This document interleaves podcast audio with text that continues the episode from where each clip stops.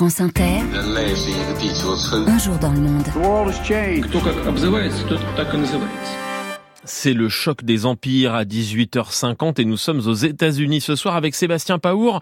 L'Amérique, Sébastien, qui est déjà en campagne. Oui, la présidentielle, c'est en novembre 2024, dans un peu moins d'un an et demi, et les candidats sont déjà nombreux et en campagne, en effet.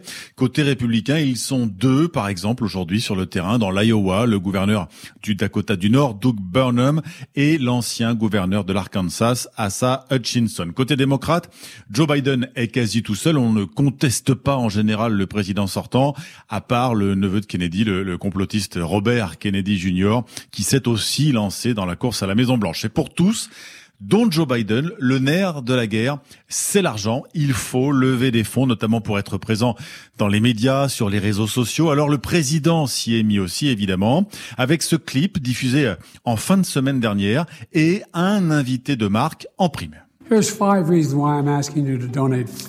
Biden donne cinq raisons pour lesquelles il demande un don de 5 dollars à sa campagne. Et il fait venir son ami Barack Obama. Et tous les deux expliquent que ce sont les dons des sympathisants de base comme vous qui ont permis à Biden de gagner, de gagner en 2020.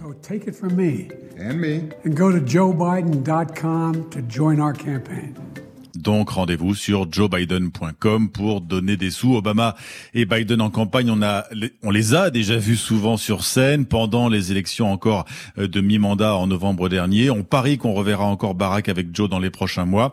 Dans les sondages côté républicain, Trump est toujours largement en tête des intentions de vote, 56% loin devant le gouverneur de Floride, Ron DeSantis à 22%. Ron DeSantis qui attaque son rival dans un nouveau clip de campagne.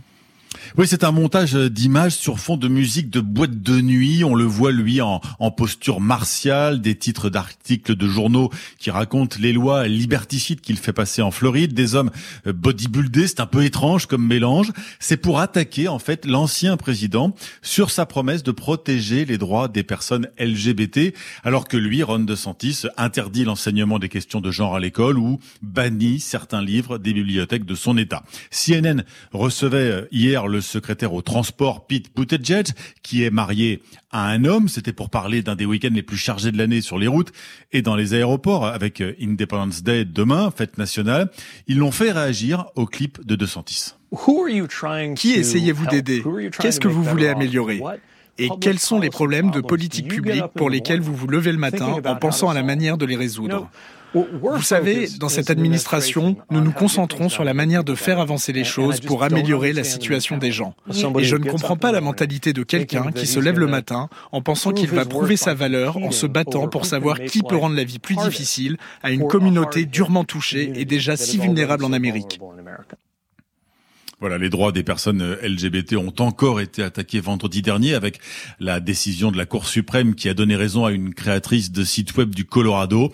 Elle redoutait cette femme d'être sanctionnée si elle refusait de faire un site pour un couple homosexuel. Eh bien, les juges ont décidé d'autoriser certains commerces à écarter les clients LGBT. Et on termine avec le combat de certains Américains contre l'un des sports les plus en vogue chez vous.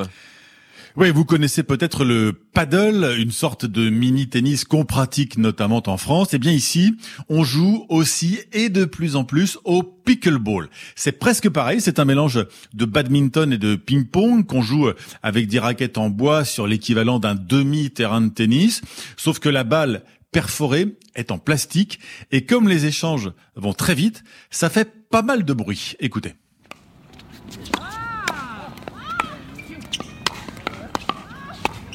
C'est le New York Times qui a mis euh, en ligne cet enregistrement. Oui, c'est bruyant. Hein. C'est pour expliquer à ses lecteurs les raisons des recours en justice qui se multiplient contre le pickleball. Les voisins des terrains sur lesquels il est pratiqué n'en peuvent plus de ce bruit. Ils le comparent peut-être que certains vont un peu trop loin, à un pop-corn géant qui éclaterait dans leur micro-ondes ou même parfois à un champ de tir dans leur jardin. Au point que les pétitions, les plaintes sont de plus en plus nombreuses. Un ingénieur à la retraite, passionné par ce jeu, a même créé une société de conseil spécialisée dans l'atténuation des bruits du pickleball. Les coûts peuvent émettre, dit-il, jusqu'à 70 décibels. C'est l'équivalent d'un aspirateur. Il a créé, lui, un groupe Facebook qui donne des conseils à ceux qui sont gênés les acheteurs de maisons regardent avant sur Internet, sur Google Earth, s'il y a des terrains près de leur future maison. Bref, c'était même le sujet il y a quelques semaines de la conférence annuelle des professionnels américains du contrôle du bruit qui ont disséqué les sons des, des raquettes et de la balle en plastique qu'on entendait à l'instant.